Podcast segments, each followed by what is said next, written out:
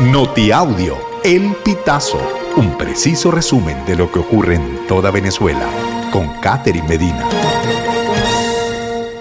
Saludos estimados oyentes. A continuación hacemos un repaso informativo por las noticias más destacadas hasta este momento. Comenzamos cuerpos de inteligencia investigan incidentes ocurridos en el metro de Caracas. Ramón Velázquez, actual ministro de Transporte, anunció que el gobierno nacional investiga dos hechos irregulares que interrumpieron el funcionamiento del metro de Caracas en algunas estaciones del oeste de la ciudad.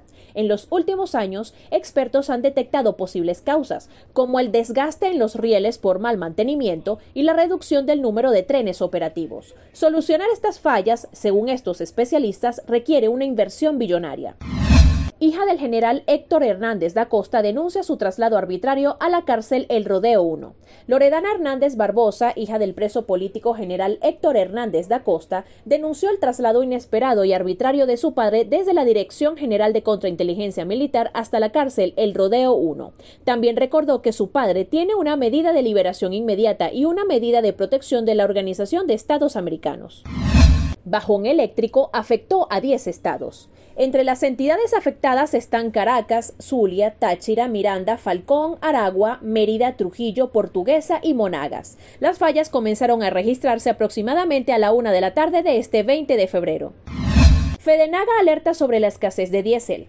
El presidente de la Federación Nacional de Ganaderos, Armando Chacín, alertó este martes 20 de febrero que la escasez de diésel o gasoil tiene prácticamente paralizado el sector primario de producción de alimentos. La escasez de diésel se agudizó en los últimos seis meses. Chacín comentó que hay productores agropecuarios que tenían un cupo de 3.000 litros por mes y solo les llegaron 300 litros. Agregó que en la costa oriental del lago no tienen acceso a combustible desde 2023.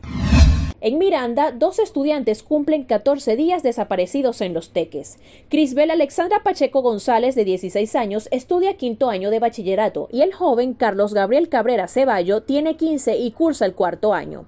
Evelyn González, madre del adolescente, asegura que ninguno tiene problemas con otras personas, que son tranquilos y educados. No entiende qué pudo haber ocurrido.